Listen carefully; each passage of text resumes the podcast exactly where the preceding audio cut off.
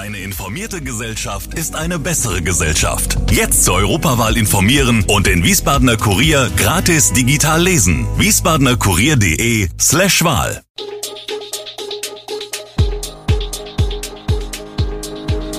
Gude, unser morgendliches News Update.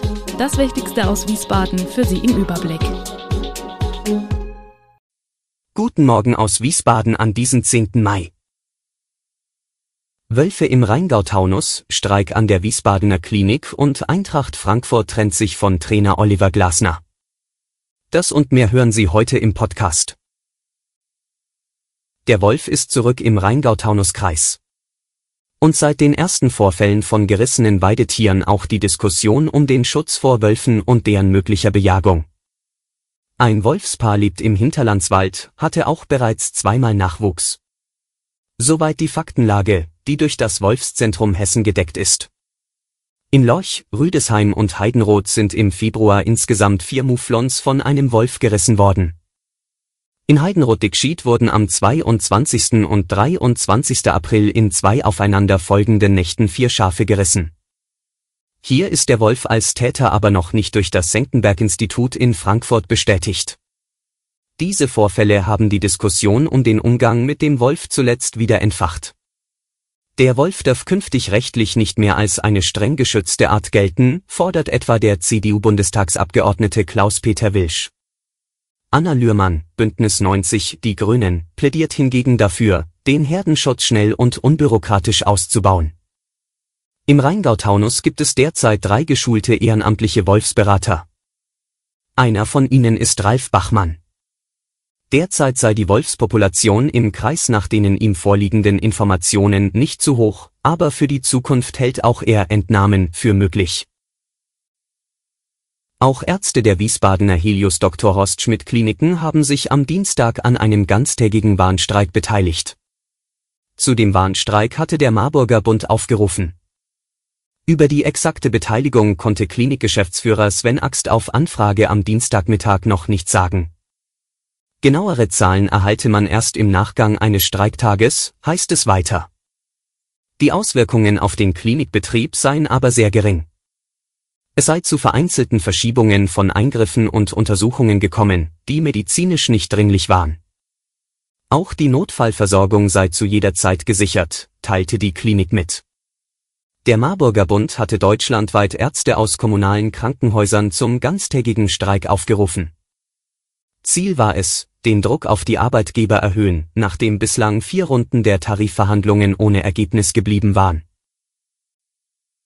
Fußballbundesligist Eintracht Frankfurt und Trainer Oliver Glasner gehen nach zwei gemeinsamen Jahren im Sommer getrennte Wege.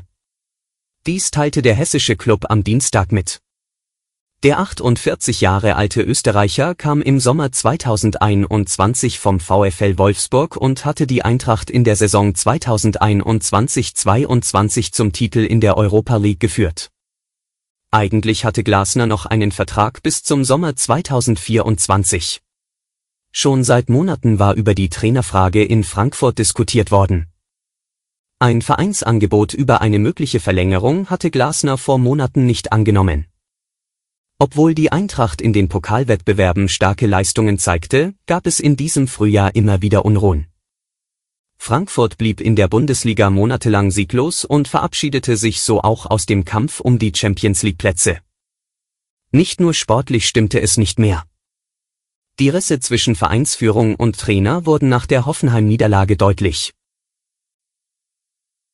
Rund 1,7 Millionen Menschen gehen in Deutschland noch arbeiten, wenn sie 65 Jahre oder älter sind.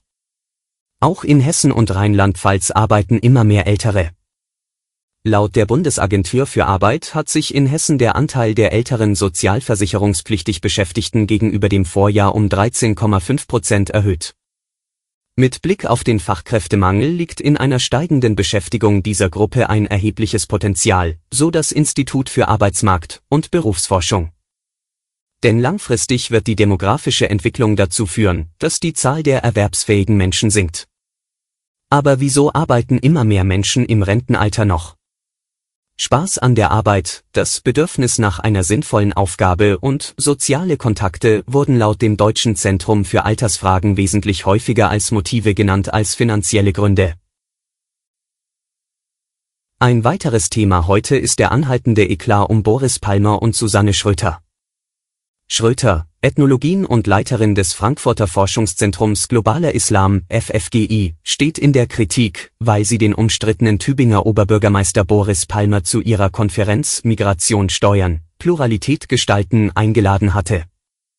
Dort sorgte Palmer mit seinen rassistischen Äußerungen für Empörung und hat inzwischen eine Auszeit von seinem Amt angekündigt und trat bei den Grünen aus. Schröter distanzierte sich scharf von Palmer und bezeichnete sein Verhalten als inakzeptabel. Dennoch ist die Kontroverse noch nicht vorbei, da Kritiker Schröters Auswahl der Konferenzgäste in Frage stellen.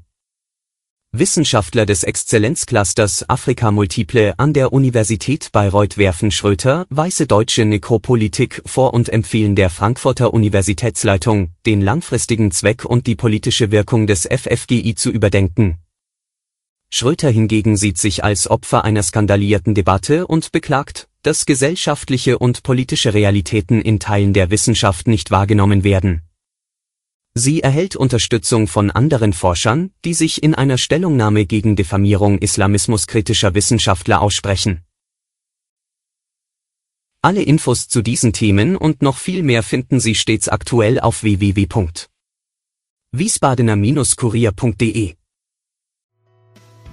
Gude Wiesbaden ist eine Produktion der VRM von Allgemeiner Zeitung, Wiesbadener Kurier, Echo Online und Mittelhessen.de. Redaktion und Produktion die NewsmanagerInnen der VRM. Ihr erreicht uns per Mail an audio.vrm.de.